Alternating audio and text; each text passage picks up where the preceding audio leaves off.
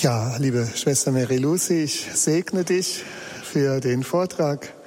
Lieber Gott, bitte sende jetzt deinen Heiligen Geist herab auf Schwester Mary Lucy, dass sie erfüllt wird mit der vollen Kraft des Heiligen Geistes, dass sie heute hier dein Wort verkündet in einer Weise, die uns berührt. Segne auch uns alle, dass wir das empfangen, dass wir ganz offen sind, wie Maria, die Mutter Gottes, das Wort Gottes empfangen haben, dass wir auch so das Wort Gottes durch den Mund von Schwester Mary Lucy empfangen. Im Namen des Vaters und des Sohnes und des Heiligen Geistes. Amen. Guten Abend. Wir sind hier mit unserem ersten Vortrag von unserem Leben im Geist Aufbau Seminar. Und ähm, wir haben bei dem Basisseminar schon das Erlebnis, unsere Lebensübergabe zu machen und Jesus in der Mitte unseres Lebens zu stellen. Und wir möchten heute und in den kommenden zwei Tagen darauf aufbauen, indem wir verschiedenen charismatischen Gaben betrachten und darum bitten, dass der Heilige Geist uns weiterhin mit seinen Gaben ähm, ähm, wachsen lässt und dass wir immer offener werden für was er mit uns tun möchte. Wir haben bei der Vorbereitung uns ähm, entschieden, dass wir heute mit grundlegenden Themen beginnen. Und der Grund dafür ist, dass wir es ist uns wichtig, dass wir wissen, wer wir sind und wie gut Gott ist. Und aus unserer Identität heraus können wir uns weiter öffnen für sein Wirken in uns. Der Titel dieses Vortrags lautet Identität und Transformation.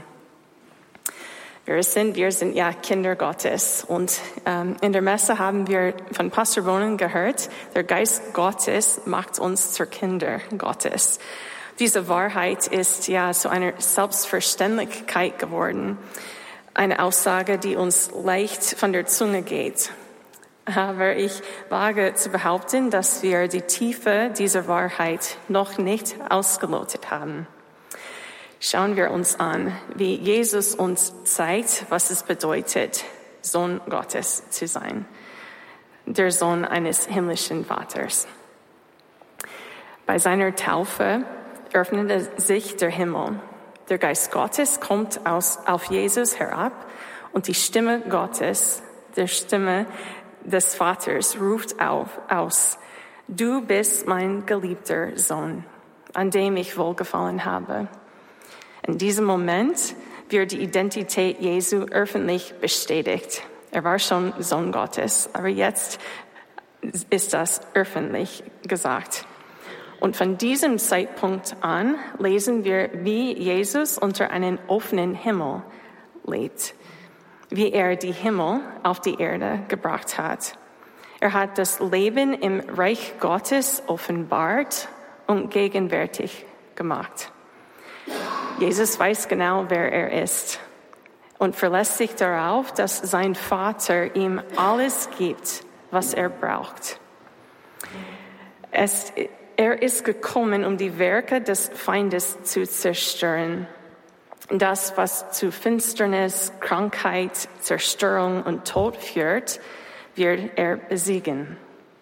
Denn Jesus bringt Heilung, Einheit, Wiederherstellung und Leben. Jesus handelt aus seiner Sohnschaft heraus. Oft sehen wir Jesus im Gebet. Er blickte zu seinem Vater im Himmel. Er, er reagiert nicht nach menschlichen Maßstäben, sondern Jesus bringt die himmlische Wirklichkeit auf die Erde. Denken wir an die Menge von Menschen, die tagelang unterwegs mit Jesus waren. Sie hatten Hunger und hatten nichts mehr zu essen. Die Jünger dachten aus einer menschlichen Perspektive. Sie wollten die Menschen einfach wegschicken um Essen zu holen. Jesus aber dachte wie ein Sohn des himmlischen Vaters. Er war sich bewusst, dass es im Himmel keinen Mangel gibt. Er konnte seinen Vater um alles bitten. Er hatte, er hat keine Angst und keine Sorgen, sondern Er bat die Jünger, ihm zu geben, was sie hatten. Und wir wissen die Geschichte, fünf Brote und ein paar Fische, zweifellos zu wenig. Was macht er? Jesus nahm in seine Hände, was sie hatten. Er brach das Brot, blickte zum Himmel auf, segnete es und gab es den Jünger zum Austeilen. Es werde nicht nur alle satt, sondern es blieb noch eine Menge übrig. Im Himmel gibt es keinen Mangel. Und Jesus bringt den Himmel auf die Erde, indem er das Wunder vollbringt und den Überfluss. Wenn wir den Text von Markus Evangelium genauer lesen, ist es überraschend, dass Jesu die Jünger bittet, den Menschen zu essen zu geben. Er erwartet, er erwartete von den Jüngern, dass sie die Menschen versorgten. Die Jünger kannten ihre Identität noch nicht. Die einzige Lösung, die sie hatten, war jedoch irdisch. Sie mussten weggehen und eine große Summe ausgeben, um Brot zu kaufen. Jesus lehrte sie stattdessen, wie sie aus ihrer Identität als Söhne eines himmlischen Vaters herausleben sollten, als er das Wunder tat. Bei Sturm auf dem Meer lehrt Jesus seine Jünger erneut, welche Autorität und Macht sie in seinem Namen haben. Sie fürchtete sich, weil sie nicht wussten, welche Vollmacht sie hatten, um in Glauben zu handeln. Jesus spricht in Autorität und gebietet dem stürmischen Wassern und Winden, still zu sein. Es geschieht. Anstatt die Jünger aber dafür zu loben, dass sie im Sturm zu ihm gekommen sind, fragt Jesus sie, habt ihr noch keinen Glauben? Die Jünger mussten noch mehr lernen. Chaos, Unordnung, Angst und Tod sind Auswirkungen der Dunkelheit. Jesus ist das Licht der Welt. Im Angesicht von Krankheit, Blindheit, Unterdrückung, Taubheit, Lähmungen und sogar Tod bringt Jesus durch sein Wort und seine Berührung Wiederherstellung Heilungen und Wunder. Die Wunder sind Zeichen des Reiches Gottes, das bereits unter uns ist. Jesus vollbrachte nicht nur Selbstwunder, er sandt seine Jünger aus, um dasselbe zu tun. Sie sollten verkünden, dass das Reich Gottes nahe war und es durch Heilungen und das Austreibung von Dämonen in seinem Namen demonstrieren. Auf diese Weise handeln sie aus ihrer Autorität heraus und bringen den Himmel auf die Erde. Ah ja, aber sollten dieses Zeichen nur das Leben Jesu und der zwölf Apostel begleiten? Oder sind diese Zeichen Teil des Lebens aller Jünger? also aller Kinder Gottes. Schauen wir uns an, was Jesus über die, die, diejenigen sagt, die zum Glauben an ihm kommen. Bevor er in Himmel auffuhr, sagte Jesus, durch die, die zum Glauben gekommen sind, werden folgende Zeichen geschehen. In meinem Namen werden sie Dämonen austreiben. Sie werden in neuen Sprachen reden. Wenn sie Schlangen anfassen oder tödliches Gift trinken, wird es ihnen nicht schaden. Und die Kranken werden gesund werden. Genau das ist es, was die Seiten der Apostelgeschichte fühlt. Zeichen und Wunder von der Macht Gottes, die in denen, die glauben, gegenwärtig ist. Wir beginnen also jetzt dieses göttliche Leben zu leben. Was können wir also tun, um auf diese Weise leben zu können? Es beginnt mit der Erneuerung unseres Denkens. Vielleicht haben wir genug Glauben zu sagen, ja, für Jesus ist alles möglich. Glauben wir aber auch, dass Gott in und durch uns wirken will? Wir wissen, intellektuell, dass wir Söhne Gottes sind und dass der Heilige Geist in uns wohnt. Aber wie oft resignieren wir vor der Situation und glauben nicht daran, dass wir etwas verändern können. Dass wir etwas verändern können, wenn wir mit Gottes Gnade zusammenarbeiten. Es ist wahr, es gibt viel Finsternis, aber wir sind Kinder des Lichtes. Und wo das Licht hinkommt, muss die Finsternis fliehen. Es gibt viele Beispiele für gewöhnliche Männer und Frauen, die die Geschichte veränderten, weil sie an die Kraft, Gottes glaubten und an die Wahrheit, dass seine Gnade durch sie wirkt. Es beginnt damit, dass wir als Söhne und Töchter Gottes denken und die Perspektive des Himmels vor uns haben. Es ist nicht die Art und Weise, wie die Welt die Realität sieht, sondern wie Gott sie sieht.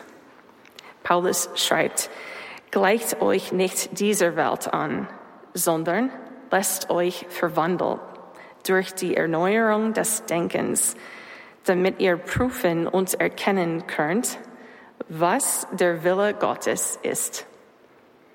Wir wollen lernen, so zu denken, wie Gott denkt. Und jetzt ein Beispiel. Nach dem Einzug Jesu in Jerusalem lesen wir über den Feigenbaum. Vielleicht kennen wir die Geschichte gut. Jesus hat Hunger. Er sieht einen Feigenbaum mit Blättern und geht zu ihm. Da er keine Feigen findet, verflucht er den Baum. Ein Detail in dieser Geschichte ist besonders interessant. Markus schreibt, aber er fand nichts als Blätter denn es war nicht die Zeit der Feigenernte. Ernte. Wir würden wahrscheinlich denken, ja, selbstverständlich sind keine Feigen zu finden. Es ist noch nicht die Jahreszeit für Feigen. Wir könnten sogar denken, dass die Reaktion von Jesus unrealistisch, unfair oder eben ungerecht ist. Natürlich würde man außerhalb der Erntezeit keine Feigen finden. Doch wir wissen, dass Jesus immer richtig handeln, handelt. Also ist es unser Denken, das sich ändern muss. Was lehrt Jesus die Jünger und damit auch uns? Jesus kommt. Jesus erwartet Früchte. Bei Gott ist alles möglich. Es geht nicht darum, dass alles nach der natürlichen Ordnung möglich ist. Nein, bei Gott kann eine Jungfrau schwanger werden. Ein Fieber kann auf seinem Befehl verschwinden. Die Augen der Blinden können geöffnet werden. Die Toten können zum Leben erweckt werden.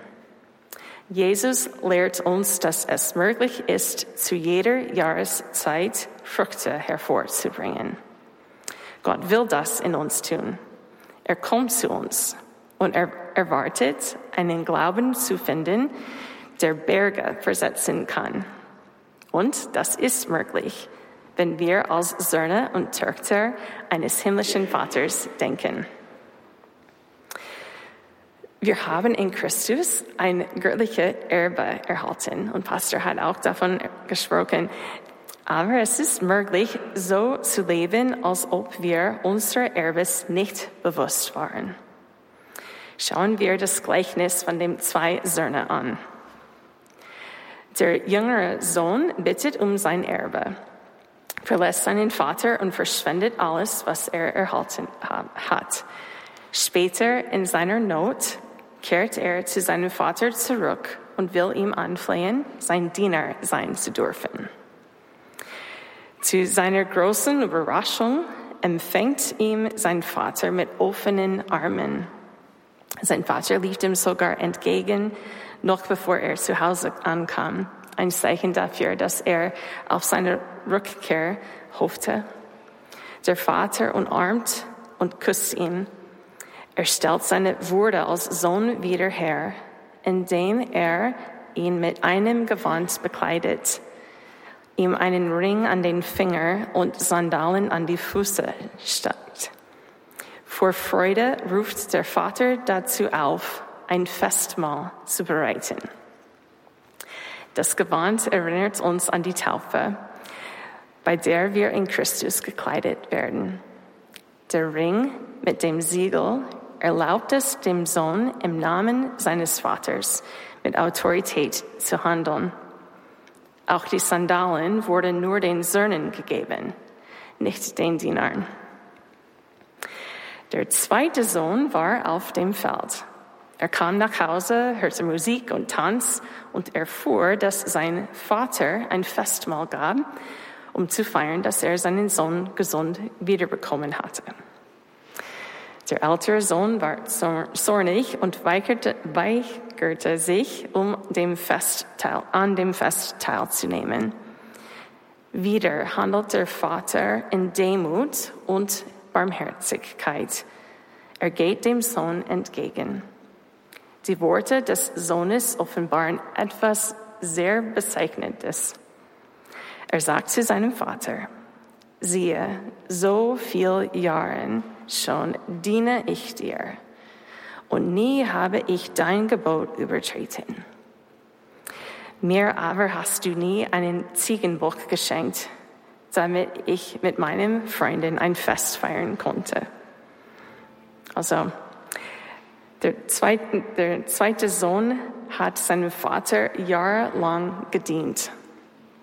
Er zählt sich selbst zu den Dienern ohne seine wahre Identität als Sohn zu erkennen. Warum hat er seinen Vater nicht um etwas gebetet? Kannte er nicht die Güte seines Vaters? Der Vater antwortet liebevoll, mein Kind, du bist immer bei mir und alles, was mein ist, ist dein. Der Sohn hat bereits Zugang zu seinem Erbe zu den guten Gaben seines Vaters. Aber er lebt in Unkenntnis dieser Realität, weil er sich nur als Diener sieht. Er wagte es nicht, seinen Vater um etwas zu bitten und versäumte es, in der Freude seiner Sohnschaft zu leben. Wie ist es bei uns?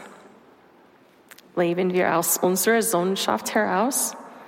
oder eher aus der Beziehung eines Dieners zu seinem Herrn. Einer der Hindernisse, die uns daran hindern, aus unserer Identität heraus zu leben, ist der Gedanke, dass wir uns Gottes Liebe verdienen müssen. Dass ich etwas leisten muss, um geliebt zu werden. Die Wahrheit ist, dass Gott uns zuerst liebt. Seine Liebe ist kostenlos, unverdiente, bedingungslose Liebe. Wir lieben Gott nicht, um geliebt zu werden oder um seine Liebe zu verdienen, sondern um auf seine Liebe zu antworten. Ein weiteres Hindernis für ein Leben aus unserer Identität heraus ist der Gedanke, dass wir Weisen sind, die für sich selbst sorgen müssen. Die Wahrheit ist, dass wir uns keine Sorgen machen müssen, weil unser himmlischer Vater für uns sorgt. Jesus lehrt uns Gott aber Vater zu nennen. Er sagt, wir sollen bitten und wir werden empfangen. Der Vater gibt seinen Kindern gute Gaben. Wir dürfen ihn bitten. Und der Vater freut sich, seinen Kindern gute Gaben zu geben. Es gibt auch die Versuchung, sich vor Gott beweisen zu wollen. Das war die Haltung der Pharisäer, die äußerlich viele religiöse Taten vollbrachten, aber innerlich leer waren. Sie lebten nicht in einer Beziehung zu Gott, sondern wollten nur nach außen hin heilig erscheinen. Wir können auch treu unsere Gebete sprechen und die Gebote befolgen, ohne eine innere Haltung der Liebe zu haben. Die Versuchung ist dann zu denken, dass wir es sind, die für unsere guten Werken zu loben sind. Das ist die Haltung des Pharisäers, der in dem Tempel geht und zu sich selbst betet. der dankbar ist, dass er nicht wie der Sünder ist. Wir erinnern uns an die Versuchungen, denen Jesus nach seiner Taufe ausgesetzt war. Jesus hatte 40 Tage lang gefastet. Er war allein und körperlich schwach. Der Versucher kam und stellte die Identität Jesu in Frage, wenn er sagt, wenn du der Sohn Gottes bist, wenn du der Sohn Gottes bist. Wenn wir uns schwach fühlen, kommen auch wir in die Versuchung, an unserer Kindschaft und der Gute unseres himmlischen Vaters zu zweifeln. Vielleicht kommen die Gedanken, ich werde nie gut genug sein, ich muss alles selbst machen. Warum sollte Gott mir helfen? Es ist mein, meine eigene Schuld. Ich verdiene es, bestraft zu werden. Keiner versteht mich. Der Feind will uns davon abhalten, in der Freiheit der Kinder Gottes zu leben, indem er uns Lügen darüber erzählt, wer wir sind. Wie oft haben wir Gedanken, die uns daran hindern, in Freiheit zu handeln? Sogar der Gedanke, ich bin nur ein normaler Christ, ich bin kein Heiliger, hindert uns daran zu glauben, dass wir dazu berufen sind, an dem Plan unseres Vaters teilzunehmen, sein Reich auf Erden zu verwirklichen. Wenn wir wirklich glauben, dass Gott in unserem Leben wirkt, erwarten wir, dass er Unerwartetes, ja sogar Wunder vollbringt. Eine wunderbare Übung, um in Glauben zu wachsen, ist es, Deklarationen häufig auszusprechen. Und mit dem Wort Deklarationen versteht man mundliche Aussagen über Gottes Wahrheit oder eben Bibelverse, die wir im Glauben aussprechen. Die Wahrheit von Gottes Wort stärkt uns, unsere Identität als Söhne und Töchter zu leben. Wenn ich zum Beispiel mit Sorgen kämpfe, kann ich einen Bibelvers über Gottes Fürsorge für mich als Deklarationen ne-, ne-, nehmen. Eine meiner Lieblings sind zum Beispiel, mein himmlischer Vater sorgt für alle meine Nöte. Er rüstet mich für jedes gute Werk aus. Der Herr ist mein Hirt. Nichts wird mir fehlen. Deklarationen helfen uns, bereit zu sein, auf die Eingebungen des Heiligen Geistes zu reagieren. Wir lernen darauf zu vertrauen, dass Jesus sein Leben in uns lebt. Und wir werden erleben, dass Unmögliches geschieht. Jesus sagte sogar, dass seine Jünger noch Größeres erleben werden. Damit dies geschieht, müssen wir bereit sein, Risiken einzugehen. Und dabei werden wir im Glauben weiter wachsen. Wie sieht das in der Praxis aus? Denken wir zunächst an unsere Gespräche im Alltag. Wie oft sind sie von Resignationen, Negativität und Hoffnungslosigkeit geprägt? Wir mögen die Umstände, in denen wir uns befinden, realistisch einschätzen, aber wir sind aufgerufen, mit einer himmlischen Perspektive zu sehen. Als Kinder des Lichtes können wir unsere Autorität in Christus nutzen, um selbst in den scheinbar hoffnungslosigsten Situationen Licht und Hoffnung freizusetzen. Wir wissen, dass denen, die Gott lieben, alles zum Guten gereicht. In unseren täglichen Gesprächen können wir Zeugnis ablegen von was Gott in der Vergangenheit getan hat und von unserem Glauben an das, was er tun wird, um das Gute zu bewirken, auch bevor wir es sehen. Oft fordert uns der Heilige Geist saft auf, etwas zu tun oder zu sagen und wir müssen entscheiden, wie wir darauf reagieren wollen. Viele von uns lassen sich stark davon beeinflussen, was andere denken oder von dem, was wir glauben, dass sie denken. Wenn wir aus der Realität unserer Identität leben, sind wir freier, auf die Einge Eingebungen des Heiligen Geistes zu reagieren. Und ich habe mir überlegt, welche Beispiele ich ähm, geben könnte. Und ich dachte an meinen ersten Jahren im Ausland. Und ich entdeckte ganz früh, wie sehr ich damit kämpfe, dass das, was ich machen kann, oder sogar äh, genauer gesagt, was ich sagen kann, nicht gut genug ist.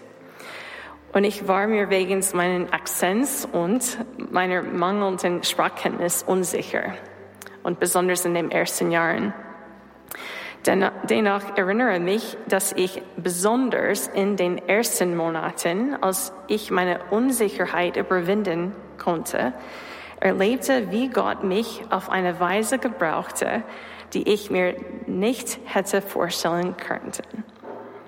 Bei einem Spaziergang in meinem ersten Woche in den Niederlanden traf ich eine Frau in unserer Nachbarschaft. Wir haben uns kurz unterhalten und ein paar Monate später wollte meine Mitschwester einen Adventsvortrag halten. Diese Frau kam mir wieder in den Sinn und ich überlegte, sie einzuladen. Aber dazu fehlte mir anfänglich der Mut. Nachdem ich intensiv gebetet hatte, beschloss ich, doch einen, ihr einen Brief zu schreiben und ihn bei ihr zu Hause abzugeben. Sie kam und sie kam mit ihrem Mann zu der Veranstaltung und später besuchte mich im Kloster. Sie erzählte mir von ihrem Kampf mit Depressionen und sie hat sogar gesagt, dass sie immer noch meinen Brief hatte und hat das mehrmals gelesen. Ein ganz einfaches Brief auf Niederländisch und sagte mir, dass mein Brief viel für sie bedeutet hat. Gott benutzte mich, um ihr Hoffnung und Ermutigung zu bringen.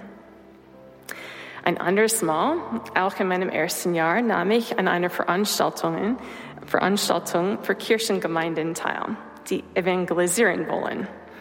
Als wir uns gegenseitig vorstellten, erfuhren wir, dass eine Frau kam, die dachte, es sei eine Veranstaltung für diejenigen, die etwas über Jesus erfahren wollten. Sie war nicht mit dem Glauben aufgewachsen, sondern auf der Suche nach Gott.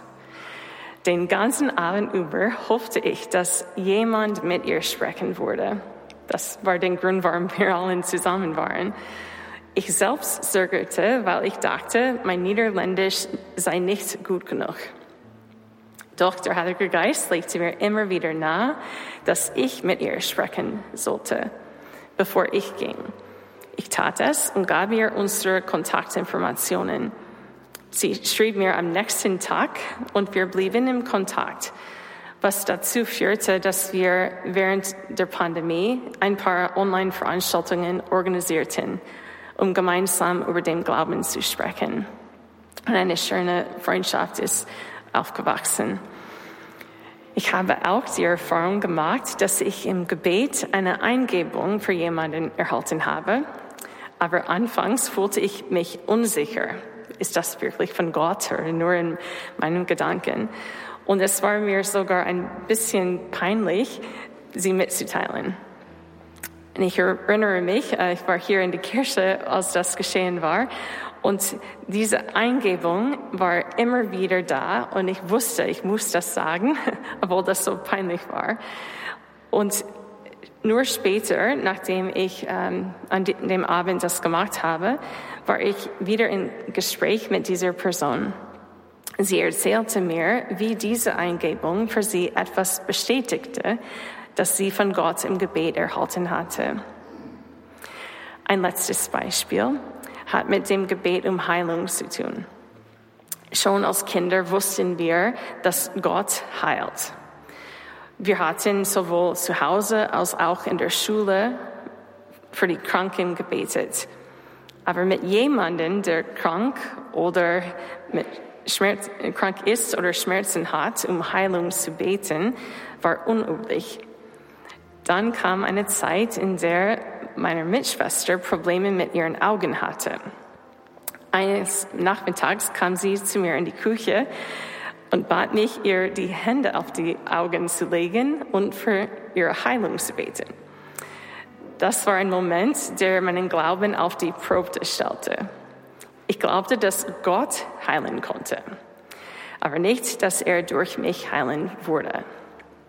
Gleichzeitig wollte ich mich aber nicht weigern, für sie zu beten, und so betete ich Gott um Heilung. Und zu meiner Überraschung verbesserte sich das Sehvermögen meiner Mitschwester. Zum Schluss. Ich habe am Anfang dieses Vortrags gesagt, wie leicht es ist zu sagen, dass wir Kinder Gottes sind. Und doch gibt es noch, noch so viel Raum, um in der Wahrheit dieser Realität zu wachsen. Ich glaube, dass wir umso mehr wachsen und die Wunder Gottes in unserem Leben erleben werden, je offener wir für seine Eingebungen sind und je mehr wir im Glauben Risiken eingehen. In den kommenden Vorträgen werden wir über konkrete Wege nachdenken, wie wir tiefer im Geist leben können.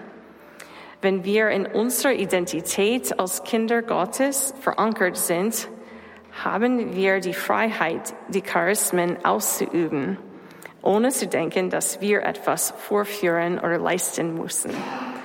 Wir wissen, dass Gott in uns lebt und dass wir Zugang zu einem himmlischen Erbe haben. Wir arbeiten mit seiner Gnade zusammen und Gott ist derjenige, der das Übernatürliche hervorbringt. Das ermutigt uns, konkrete Schritte zu unternehmen, um in dem Charismen zu wachsen.